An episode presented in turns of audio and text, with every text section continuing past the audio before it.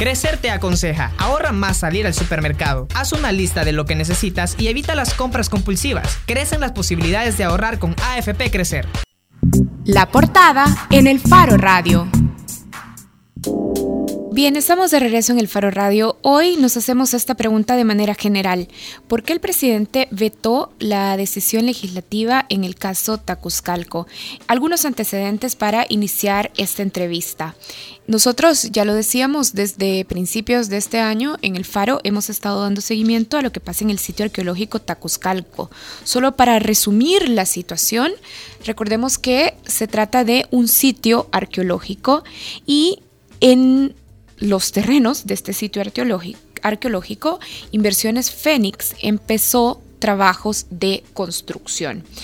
Luego de que se iniciaron los trabajos de construcción y de denuncias de ciudadanos vecinos a la zona, el Ministerio de Cultura, Secultura en ese momento empezó a pronunciarse y luego nos fuimos enterando de otros elementos. Primero, que no existían los permisos correspondientes de Secultura, pero tampoco del Ministerio de, Medio, ambiente. ambiente. Nosotros aquí en el Faro Radio también tuvimos a representantes de la empresa Inversiones e Inmobiliaria Fénix que dijeron que el Estado salvadoreño a través de estas instituciones estaba violentando su seguridad jurídica y el proceso de inversión y desarrollo de la empresa. Bueno, esos son algunos puntos para entender el problema, pero ahora partimos de algunos elementos concretos.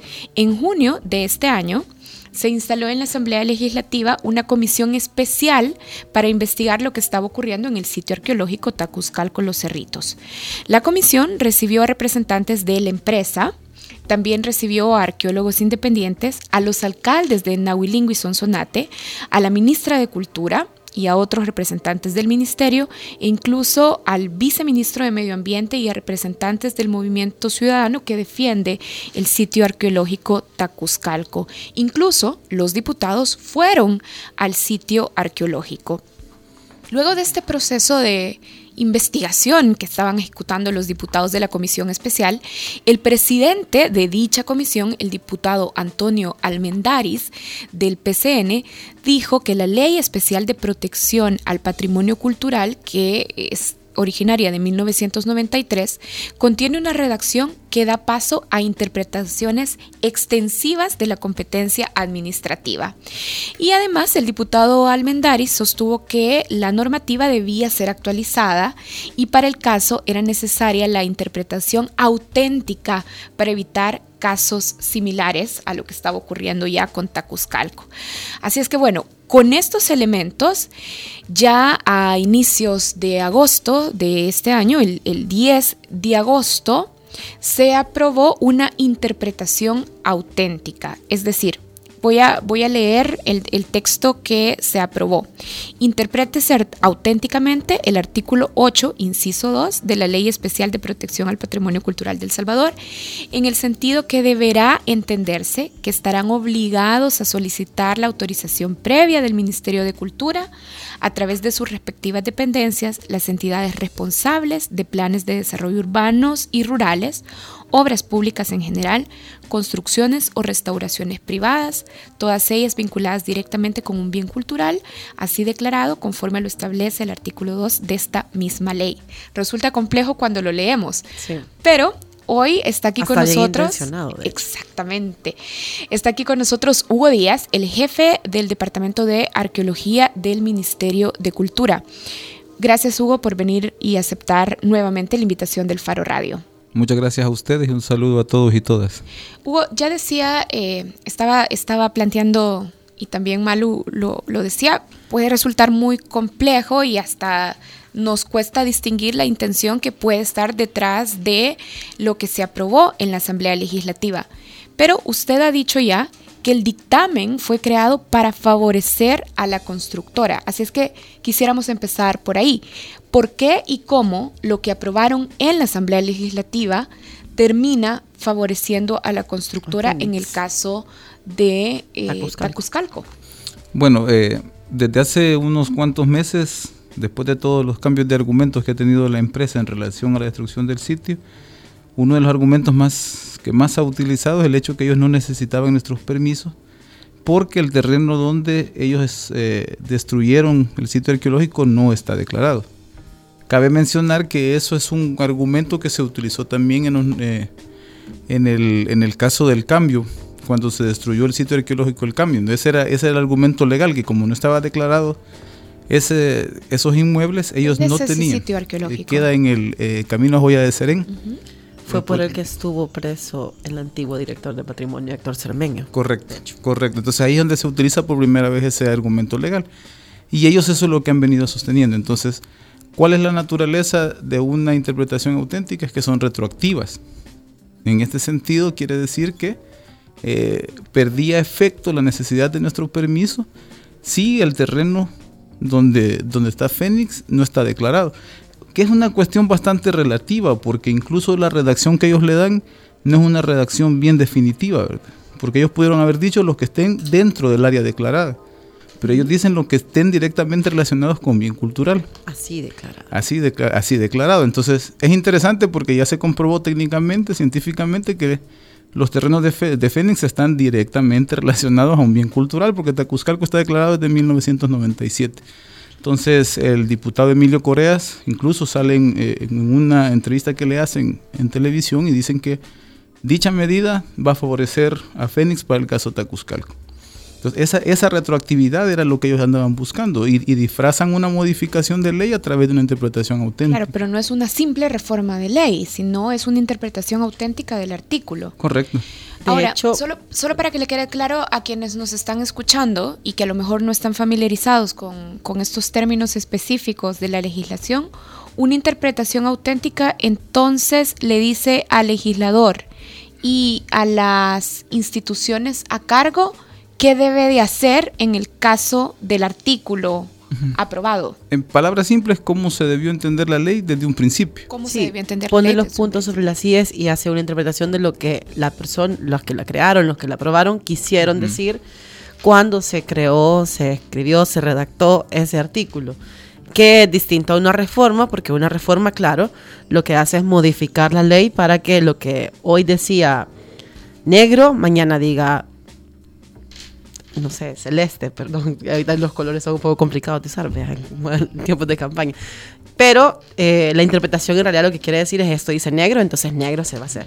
Ellos lo que hacen es una modificación porque pasa la ley, si, se hubiera, si el presidente lo hubiera sancionado, pasa de que la ley dijera eh, que, tiene que, que tienen que pedir permisos lo que está vinculado con un bien cultural a solo aquello que tiene una declaratoria y de los 671 sitios arqueológicos que han sido reconocidos en el territorio, solo 11 cuenta con una declaratoria de bien cultural. Entonces, a ver, para que nos quede claro nuevamente, antes el artículo decía esto, los planes de desarrollo urbanos y rurales, las obras públicas en general, las construcciones o restauraciones privadas, que, que de un modo u otro se relacionen con un bien cultural inmueble, serán sometidas por la entidad responsable de la obra la autorización previa del Ministerio de Cultura. Esto ahora debe entenderse en el sentido entonces que solo lo que haya sido desde el principio declarado como bien cultural. Correcto, lo que esté declarado. Solo lo declarado. La redacción del artículo no va a cambiar, solo cómo se interpreta. Bien. Que en realidad es, es bastante, bastante interesante porque desde mi punto de vista están totalmente mal asesorados jurídicamente. O sea, es un intento burdo por intentar proteger realmente a la empresa, porque eh, el, el artículo 2 jamás dice declarados. Y ellos fundamentan su, su, razonamiento en el artículo 2. Uno y dos, que en realidad jamás hacen un análisis de la frase que ellos pretenden interpretar, que es que de un modo u otro. Lo que hacen es agregarle palabras al artículo 2. Es una modificación disfrazada. ¿Cuál es la diferencia entre una modificación y una? Es que las modificaciones o las reformas no son retroactivas, entonces no les funcionaban. Claro. Yo quería preguntar, bueno, esto de hecho es parte de los argumentos, bueno, todo lo que el presidente explica en el veto que, que, firmó el 21 de agosto, a, partir de la interpretación propuesta por la Asamblea, dice que eh, esto viola normativas que ya están. Por ejemplo, menciona la Constitución de la República, la Ley Especial de Protección al Patrimonio, la Ley de Cultura y luego enumera una lista de 19 tratados internacionales de obligatorio cumplimiento.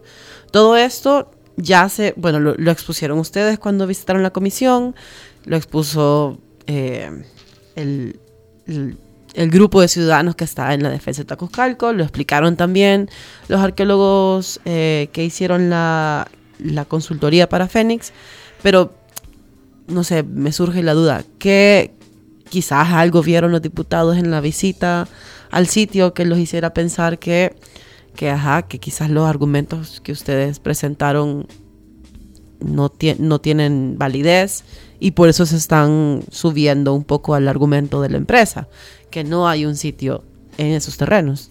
Yo creo, y es mi apreciación personal, ¿verdad? Y es que en realidad desde un principio ese era el objetivo, generar un recurso jurídico que les permitiera a ellos evadir las responsabilidades por la destrucción del sitio arqueológico. Pero mi pregunta va más bien en ustedes que fueron junto a toda la comitiva de diputados a la visita del 31 de julio, ¿qué fue lo que se observó en esa visita que probablemente es lo que no les permitió a ellos certificar los argumentos que fueron a, lo que pasa que defienden el sitio arqueológico? Es hacia dos sentidos, lo que no se observó porque ya lo había destruido Fénix todos los contextos arqueológicos que fueron registrados por los arqueólogos consultores y también lo que se observó. Incluso eh, nosotros le mostramos una base de una estructura prehispánica partida en dos por una instalación de, de tubería, ¿no? vasijas también, fragmentos, en material esparcido. Entonces, no cabía duda que Fénix había cometido un delito por destrucción de patrimonio. Entonces, ese lado creo que lo dejaron intacto dentro de todo este proceso. Lo que ellos quieren es quitarle lo de los permisos. Porque estamos dentro de lo contencioso administrativo y si ellos hubieran logrado que, que pasara esta interpretación auténtica, automáticamente se ven beneficiados en el contencioso administrativo. Porque lo que ellos alegan es que nuestra resolución es ilegal.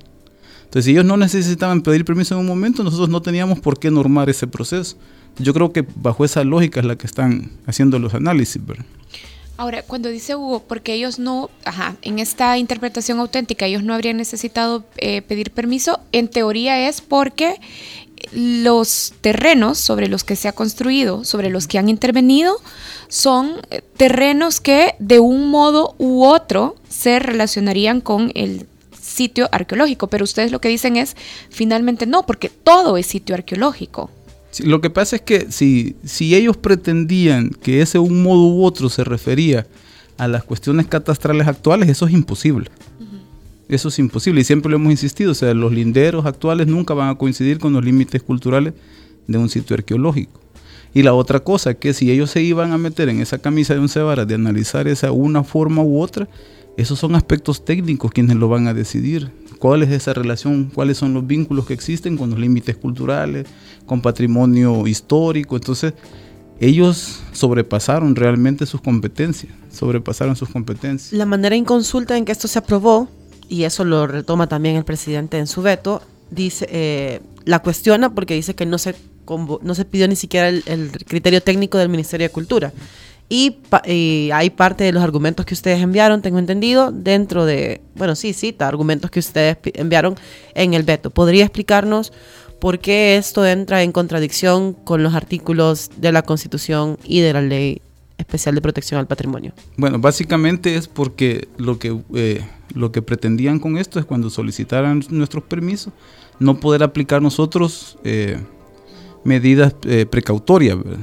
O lo que se denomina arqueología preventiva en el caso específico de los sitios arqueológicos. Entonces quedaban desprotegidos no solo sitios arqueológicos, sino que todo tipo de patrimonio cultural, inclusive el inmueble. Por eso les digo que es un análisis burdo el que han hecho, porque dentro de la interpretación auténtica mencionan hasta los bienes muebles, que cuando el artículo, el inciso 2 se refiere a planes urbanísticos, entonces son, están hablando de, de bienes inmuebles. Entonces en este caso iba a quedar desprotegido quizás el 95% de todo el patrimonio cultural de El Salvador. En este caso usted está citando el artículo 40, me parece, de la ley que habla de la obligación del propietario para informar al ministerio en este caso cuando haya o qué artículo es el, este? El 40 es el de la presunción, que es con el que nosotros eh, trabajamos, ¿verdad? Porque todo el territorio desde el punto de vista arqueológico está tapizado de, de asentamientos prehispánicos. Pero es una serie de equivocaciones de acuerdo a la ley. Bueno, en cuanto a la constitución es claro, ¿verdad? El derecho a la cultura, el artículo 63 que también dice que eh, los sitios arqueológicos forman parte de la riqueza cultural, el 246 de la constitución que va más allá, que dice que el, el interés público debe de primar sobre el interés privado, que es todo lo contrario, incluso hasta la misma naturaleza de la comisión es en contra de ese artículo, porque ellos están buscando beneficiar el interés privado y lo expresan claramente en lo que es el texto de la interpretación auténtica. Entonces, ya cuando nos vamos a esa inconstitucionalidad, y el, el 63 nos mandata, y, el, y, el, 1 también a la salvaguarda, de ese, que es el artículo 1 de la ley especial, que es el que nos faculta a nosotros para poder exigir los permisos de una u otra manera. ¿Cuál es el, la contradicción de todo esto? Que ellos pretenden beneficiar al sector privado pero quienes se van a ver también eh, bastante dañados con esta decisión son las mismas empresas constructoras. Debido a que nosotros, como si ellos no nos piden los permisos, nosotros tenemos que actuar de oficio. Y si hay destrucción de patrimonio, que nos pasaríamos en el artículo 8, inciso primero, y en el artículo 30, nosotros iríamos a hacer paros de obra y luego la fiscalía por destrucción de patrimonio. Entonces son mucho más pérdidas para el sector privado que hacer las cuestiones preventivas antes que toda la inversión suceda. Entonces, en, las dos vías va, va en contra de los intereses. Me gustaría volver a algo que estaba diciendo. ¿Podría explicarnos esto que, afirmaba? El 95% de los bienes culturales quedaría desprotegido si no se hubiese vetado, si el presidente no hubiese vetado la interpretación auténtica. ¿Por qué? Porque casi eh, los declarados es una muestra bastante mínima del patrimonio. Y es que se ha malentendido esas, esa, esa declaratoria. Porque lo que tenemos que entender, y, basado en el artículo 3 de la Ley Especial de Protección al Patrimonio, es que todo sitio arqueológico, todo inmueble histórico, todo centro histórico, tienen un valor per se, por sí mismos ya tienen un valor y por ende tienen, un, tienen, tienen protección por la ley. Entonces eso es lo que hay que, incluso hay un, hay un antecedente que nosotros queríamos declarar la lengua náhuatl y presidencia nos dice, miren, no es necesario declarado porque en el artículo 3 ya está. Porque dice, se declara como bien cultural. Entonces ya tienen una protección por sí mismos. Eso es lo que no alcanzan a comprender. Pero podría ponernos un ejemplo, no pensando en el sitio arqueológico de Tacuzcalco, podría ponernos un ejemplo pensando en otro sitio arqueológico, por ejemplo, que quedaría desprotegido con esta interpretación auténtica del artículo. Por ejemplo, Punián, que es un sitio que está en el Departamento de la Libertad, que es, un caso calcado que pasó con, con Tacuzcalco. O sea, no piden permisos, la alcaldía le da permisos, la OPLAGES le da permisos, y lo que hacen es que dañan una estructura prehispánica del sitio. Entonces, ese sitio, como no está declarado, ese sitio no lo pudiéramos nosotros eh, no pudieran hacer las excavaciones. Las excavaciones. Y ese es un sitio que está visible. Pero, por ejemplo, en una construcción que se encuentre un sitio arqueológico o paleontológico sepultado, no den aviso, ese sitio desaparece. Desaparece. Bien, pero, a ver, ¿no sería, Hugo, entonces lo ideal que se extendiera la declaratoria de bienes culturales para evitar posibles confusiones como lo que está pasando en Tacuzcalco y en este otro sitio, es decir, acelerar la protección de bienes culturales para proteger absolutamente el patrimonio y evitar que en el futuro otras empresas u otros grupos de interés vayan con el mismo argumento, es decir, diciendo, bueno, aquí hay una declaratoria, pero un metro después no, así es que voy a construir ahí. Bueno, lo que pasa es que ahí también es seguir el juego las empresas, ¿verdad? Que tiene que estar declarado y no es así, o sea, por sí mismos ya tienen ya tienen un valor, como dije anteriormente. Pero deberían de estar. Pero también las declaratorias conllevan muchas actividades y acciones que tienen que ser consensuadas incluso con los propietarios, ¿verdad? Ah, claro. Porque un sitio arqueológico no abarca un solo inmueble. Tenemos casos, por ejemplo, en Quelepa, que son cientos de inmuebles los que se miran dentro del área declarada y eso es un solo sitio. Y para un solo sitio requeriríamos quizás entre 2.000 y 3.000 dólares para declararlo. Ahora multipliquémoslo por 671, más la actualización del Atlas que hay que hacer para ver cuáles sitios eh, se han incorporado, cuáles ya están eh, dañados, cuáles ya no existen, porque incluso hay sitios que ya no existen. Entonces, es una logística que el ministerio por el momento no cuenta con los recursos para hacerlo. Mm, ni humanos ni económicos. No, y también que yo siempre eh, he insistido en que la declaratoria es una categoría una categoría que lo que da es un régimen especial de protección, pero los sitios ya tienen un régimen de protección anterior. Entonces, eh, la declaratoria debe de verse como en el caso de Joya de Serén, que por la importancia del sitio, por su importancia dentro del, del, desarrollo social salvadoreño, tiene características que lo vuelven único y que nos facilita también todo ese proceso de declaratoria. Pero, por ejemplo, nos está costando que la gente entienda que Tacuzcalco, que Tacuzcalco tiene una gran importancia y tiene pirámides, está mencionado en, fuentes documentales del, del siglo XVI, y ahora sitios pequeños que tienen una gran importancia arqueológica, va a ser mucho más difícil que la gente comprenda por qué es que se debe de hacer una, una declaratoria. Yo quiero preguntarle, Hugo, porque solo para aclarar, yo, para que la gente no piense, yo creo que usted, a partir de esta interpretación auténtica y el veto que ha hecho el presidente, no quiere decir que la ley que se, que se aprobó en el 93 está bien como está. O sea, ha surgido la conclusión de que es necesario reformar la ley. ¿Podría hablar de los aspectos que están débiles en la actual ley que deberían reformarse? Sí, sí, uno de los principales, si es que la ley utiliza como sinónimo bien cultural como categoría declarada y bien cultural haciendo, haciendo eh, relación a los bienes constitutivos del tesoro cultural. Y eso es claro en el artículo 3 cuando los lista pero es mucho más claro en el artículo 30 y 31, ¿verdad? Porque en el 30 dice, cuando un bien cultural está en peligro, el ministerio puede, puede tomar las medidas. Y en el 31 dice que si se consideran necesarias esas medidas, se vuelven permanentes a través de la declaratoria. Entonces está utilizando la palabra bien cultural de una forma indistinta. lo único que hace es que les, en, algunas, en algunos casos los pone con mayúscula.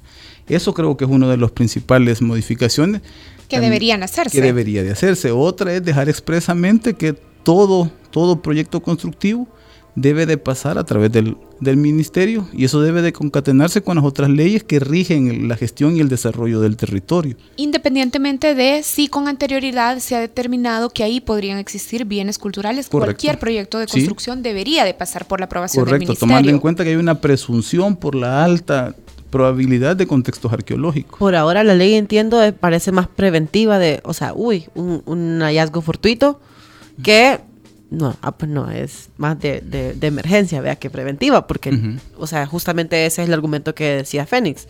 No teníamos por qué pedir permiso. Cuando lo que quieren es que, que, quede claro que antes de empezar cualquier obra de terracería tiene que pasar por el permiso del ministerio. Lo que pasa es que si funcionara la institucionalidad fuera mucho más fácil. Si la alcaldía nos hubiera dicho a nosotros, miren, queremos, queremos determinar que este terreno es urbanizable y se acercan antes de cualquier proyecto, ahí se están haciendo medidas preventivas para no llegar a estos puntos. Si la, alcaldía cometió ese error, entonces tenemos la OPLAGEST aún, que son las oficinas de, de planificación y gestión del territorio. ¿verdad? Entonces, si ellas, todos, si todas estas instituciones funcionaran, sería mucho más fácil hacer esa salvaguarda del, patrimonio. Pero como hay muchos intereses en juego, ¿no? yo tengo una pregunta. ¿Cómo y dónde deben establecerse los senderos? Los y los, perdón, los linderos. Y vuelvo a esto porque ya lo hemos discutido en otros espacios de, de esta mesa de entrevistas. Todo el territorio salvadoreño es probable, decíamos, es muy, muy probable que tenga eh, bienes culturales, es decir, y, específicamente restos, bueno, no sé, herencia arqueológica, vaya, pero cómo y dónde y si tiene capacidad el Ministerio de Cultura de verdad para establecer los linderos entonces. En el caso de la arqueología es bien difícil porque solo a través de excavaciones sostenidas e intensivas se pueden determinar los límites culturales. Tacuzcalco es el ejemplo por excelencia ahorita, ¿verdad? En las excavaciones que se hacen en 1994, los, límites culturales del sitio casi llegan a Izalco. O sea, en algún momento se traslaparon con lo que serían las capas culturales de Izalco. Entonces, solo a través de la excavación. Quiere decir que tendríamos que excavar 671 sitios y una excavación tiene que ser de por lo menos de 3 a 5 años para establecer esos límites culturales. Eh, por ejemplo, eh, la semana pasada nos reportaron de un hallazgo fortuito cuando estaban haciendo unas fosas en unos eh, cacahuatales, ahí en Nahuilingo, que también son parte de Tacuzcalco y están hacia el sur del río Ceniz. Entonces ya también estamos viendo los otros límites culturales del sitio, pero hacia otro. ¿Y cómo se, cómo se armonizan los límites culturales, la poca capacidad que tenemos para llevar a cabo, digo, como país, esas excavaciones? con la necesidad también de urbanizar, de tener terrenos agrícolas, por ejemplo, para atender la alimentación de las poblaciones. ¿Cómo se armoniza entonces esto? A través de, esa, de esas acciones preventivas. También Fénix es el otro caso. Fénix, una parte de su terreno se les permitió construir. Se les dijo, miren, aquí pueden urbanizar porque ya los límites culturales del sitio aquí ya están totalmente intervenidos. No existen contextos que se deban de, de proteger. Pero entonces, así es como se van buscando esos equilibrios, pero no imponerse con base en, matonería. O sea, no era cerrar el proyecto completo. Correcto, no era cerrar el proyecto. Incluso nosotros, que es una relación que ya cambió totalmente a partir de este caso, nosotros les permitíamos regularizar los, los, los proyectos. O sea, decirle, vaya, miren, ustedes ya destruyeron, pero veamos cómo encaminamos el proyecto y cómo salvaguardamos el patrimonio. Así ha sido con Fénix realmente. Se le dijo, mire, vamos a hacer las excavaciones y todo esto.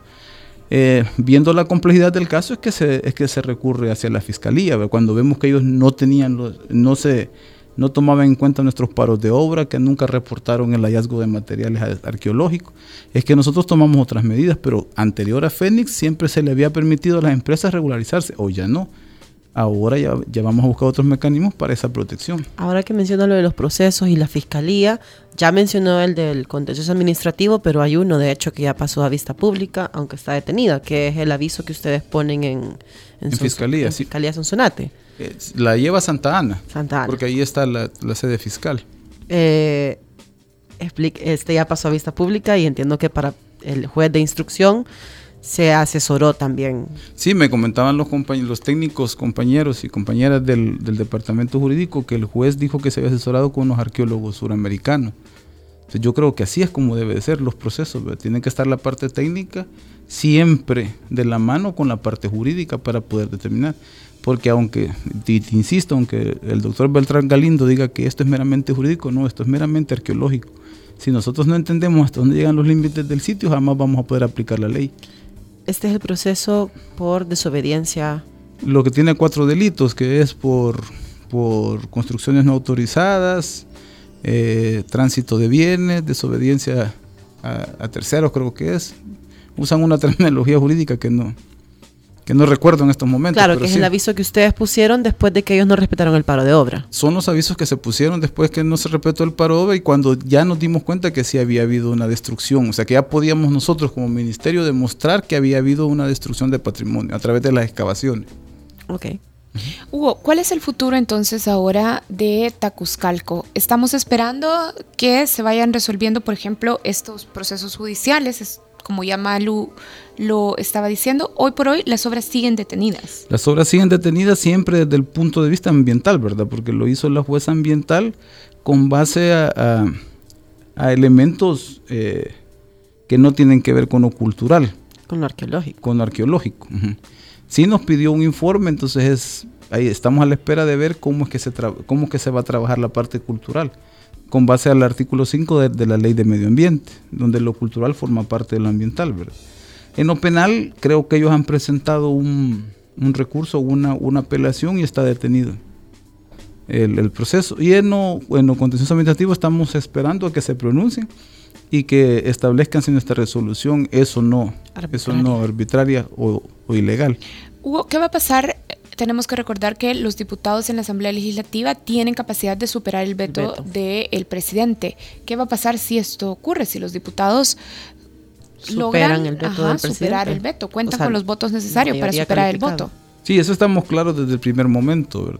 Ya comenzamos a hacer los cabildeos necesarios, nos reunimos con el diputado Guadalupe Vázquez. ¿De Gana? De Gana, y él, y lo quiero hacer público también para tener un poco de, de firmeza en la palabra. Publicamos ahora en el Faro, de hecho, vayan a ver. y, nos, y nos afirmó que no, que no se iba a superar el veto, que por lo menos Gana no iba a dar sus votos para superar el veto.